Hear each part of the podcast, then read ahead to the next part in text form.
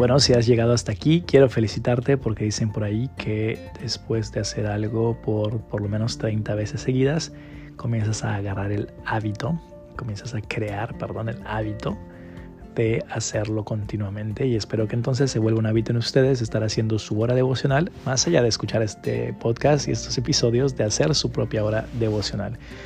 Y bueno, hoy espero que estén haciendo su hora devocional en el capítulo 35 de Isaías, meditando en este capítulo. Es un capítulo hermoso, es un capítulo esperanzador, es un capítulo lleno de, de, de, notas que nos pueden motivar, que nos pueden levantar de nuestra angustia, de nuestro miedo, de nuestra depresión y que claramente contrasta con el día de juicio del que hemos escuchado ya en capítulos anteriores. Recuerden que el día B es tanto un día de venganza como un día de victoria. Y en este caso se nos habla de la victoria de Dios y de lo que traerá el día de su visita, el día de su venida. Y vemos cómo desde el versículo 35 dice que se alegrará el desierto y la soledad y, y eh, el yermo se gozará y florecerá como la rosa, florecerán profusamente, dice la reina Valera. Eh, esta es una clara imagen del poder transformador del Espíritu de Dios. Ahí donde, donde mora el Espíritu de Dios hay libertad, dice otra parte de la Escritura. Ahí donde mora el Espíritu Santo, eh, el corazón más duro, el corazón más seco se puede volver un corazón productivo, un corazón lleno de fruto para la gloria de Dios. Em, vemos allí nombrados tres lugares, Líbano, el Carmelo y Sarón, que son tres lugares muy conocidos por sus... Eh, por su, por su abundancia en vegetación en medio de los desiertos que los rodean. Son lugares conocidos por mucha, por mucha vegetación, por, por, por, sus, por sus selvas, por, por sus bosques, por, por la abundancia que hay en estos lugares. Y sin embargo, vean cómo dice que aunque se alegrarán y cantarán con, con con júbilo a este lugar se le añadirán la gloria del Líbano, la hermosura del Carmelo, la hermosura de Sarón, es decir, va a ser mejor que este lugar. ¿Y por qué este, esta nueva ciudad, Sión, este, este, esta ciudad, la nueva Jerusalén, la montaña celestial, la montaña de Dios, donde el pueblo de Dios vivirá eternamente? ¿Por qué será más gloriosa que el Líbano, que, de por sí ya es hermoso y que está sumamente vinculado con la idea de abundancia. ¿Por qué será más hermosa que el Carmelo y que el Sarón? Bueno, porque la gloria de Jehová estará en medio de la ciudad. Los que quieran leer Apocalipsis para estas referencias, léanlo. La gloria de Dios estará en medio de la ciudad y no hay nada más cautivante, no hay nada más satisfactorio que poder contemplar la obra de Dios, la, gloria, la gloria de Dios, perdón, la hermosura de Dios, la hermosura de Dios. Había un canto que, que se entonaba, un estribillo que se entonaba en, en mi iglesia cuando era más pequeño que decía, cuando miro tu santidad, cuando siento tu gran amor, te adoro, porque no hay otra reacción adecuada cuando nosotros de verdad podemos vislumbrar la hermosura de Dios, la grandeza de Dios y su gloria, que, que precisamente es mostrada al mundo, es revelada al mundo en la persona de Jesucristo cuando podemos contemplar a Jesús y ver su gloria, ver su hermosura, ver la hermosura de su santidad, entonces nuestras vidas se llenan de sentido. ¿Por qué? Porque, como veremos más adelante en otro capítulo de Isaías, el hombre fue creado con el único propósito de glorificar a Dios y gozar de Él para siempre. Glorificar a Dios. El hombre fue creado para la gloria de Dios. Mientras el hombre no disfrute, no, no, no contemple esta gloria, el hombre siempre va a sentir un vacío. Podremos alcanzar los más altos títulos profesionales, podremos llegar al más alto estatus social, podremos tener muchísimo dinero o ser considerados incluso dentro del 1% del 1%, el, el de, estar entre la gente que maneja más poder, que maneja más dinero y nunca seremos satisfechos. Podrás tener uno, dos, tres, cuatro, cinco personas en tu vida, parejas, Hay personas que están buscando llenar un vacío en sus vidas, lo buscan con novios, lo buscan con novias, lo buscan con en su pareja, no lo encuentran en su pareja, lo buscan con otras personas, se vuelven infieles, lo buscan en el trabajo, lo buscan en, en los logros académicos, lo buscan en los logros deportivos y al final de todo, incluso cuando obtienen lo que quieren, se siguen sintiendo vacíos porque el ser humano fue creado para ser satisfecho plenamente por la gloria de Dios. Y mientras el ser humano no pueda observar y contemplar la gloria de Dios, no se va a sentir satisfecho nunca. Pero les decía, este, este pasaje en realidad es un pasaje de, ánimo y de esperanza. Fortalezcanse las manos cansadas, las rodillas endebles, que, que, están haciendo alusión no solamente al cansancio del pueblo, sino también al miedo que hay en el pueblo. No hay, no hay que temer. Eh, ya escuchamos sobre el juicio. Incluso Dios nos ha dicho que en muchas ocasiones nos dejará vivir las consecuencias de nuestras malas decisiones para que aprendamos quién es Él. Pero también un día nos salvará. Un día eh, quitará nuestro dolor, quitará nuestro sufrimiento, quitará nuestro miedo.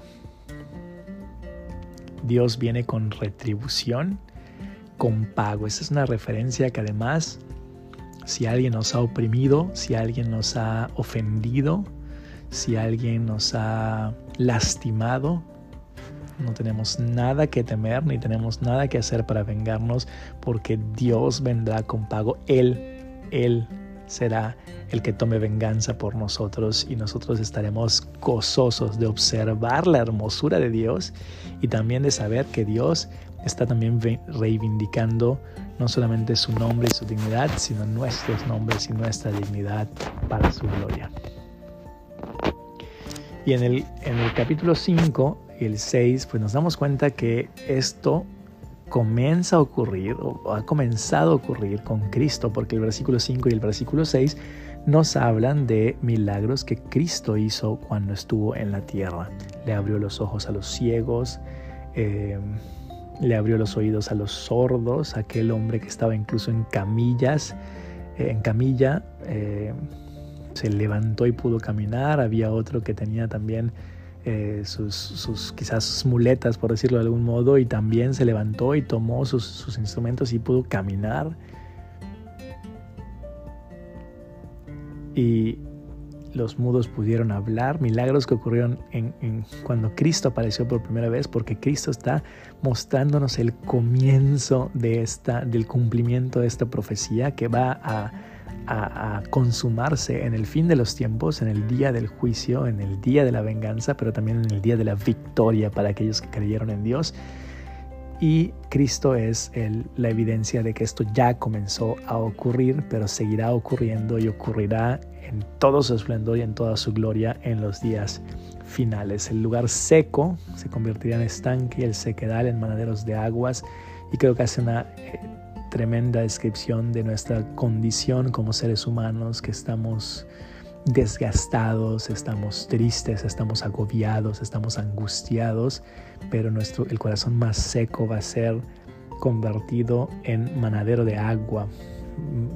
vamos a refrescarnos, vamos a refrescarnos realmente y nos llenaremos de gozo y nos llenaremos de alegría y nos llenaremos de todo lo bueno que podamos pensar y habrá allí calzada y camino y será llamado, y fíjense aquí, la mayúscula camino de santidad.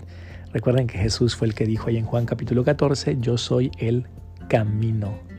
Yo soy el camino. Está hablando de Cristo, esta profecía está hablando de Cristo. Tendremos un camino, una entrada directa al Padre para contemplar su hermosura y esa entrada directa y ese camino es Cristo. Nada inmundo pasará por ese camino, pero este camino estará con, con, la humanidad, estará con los hombres en este día final. Y aquí hay, aquí hay dos cosas. Y el final dice, y el, del versículo 8 dice, el que anduviera en este camino, por torpe que sea, no se extraviará. Y aquí hay dos cosas sumamente importantes que, que, que, al menos me vinieron a la mente y espero que les hayan venido a la mente también a ustedes y que continuemos meditando en. Dos cosas, meditando en ello, dos cosas. Nada del mundo pasará por el camino para llegar al Padre. Nada del mundo puede brincarse a Jesús y llegar al Padre porque solo Jesús puede quitar la inmundicia. Aunque nada del mundo pasará hacia el Padre, pero Cristo puede quitar nuestra inmundicia y entonces seremos dignos de estar en su presencia para alabarle. Y, el número dos es que esta dignidad, esta eh, justificación, esta salvación no se perderá por torpes que seamos, aun cuando una y otra vez podamos caer en el mismo pecado. Hay una doctrina en las doctrinas de la gracia conocida como la perseverancia de los santos, como nuestra salvación depende de Dios, no hay nada que la pueda arrebatar de su mano, no hay nada que pueda quitárnosla, porque no depende de nuestras fuerzas, ni de cómo nos comportemos, ni de quiénes seamos, ni de qué pensemos, sino depende totalmente de Dios. Como diría Jesús acerca de, las ovejas de Dios que están en su mano, de su mano nadie las arrebata. Nuestra fe perdurará hasta el final porque Dios es el que la sostiene.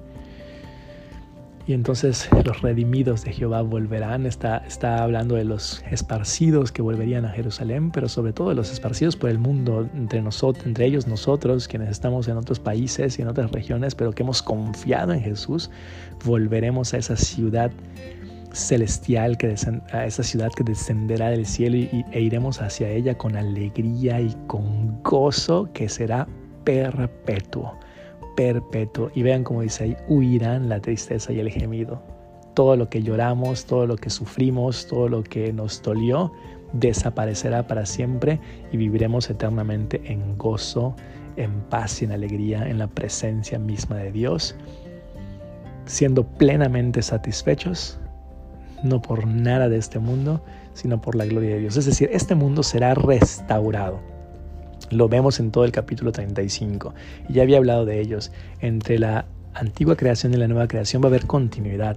No va a desaparecer todo y viviremos en las nubes flotando. No.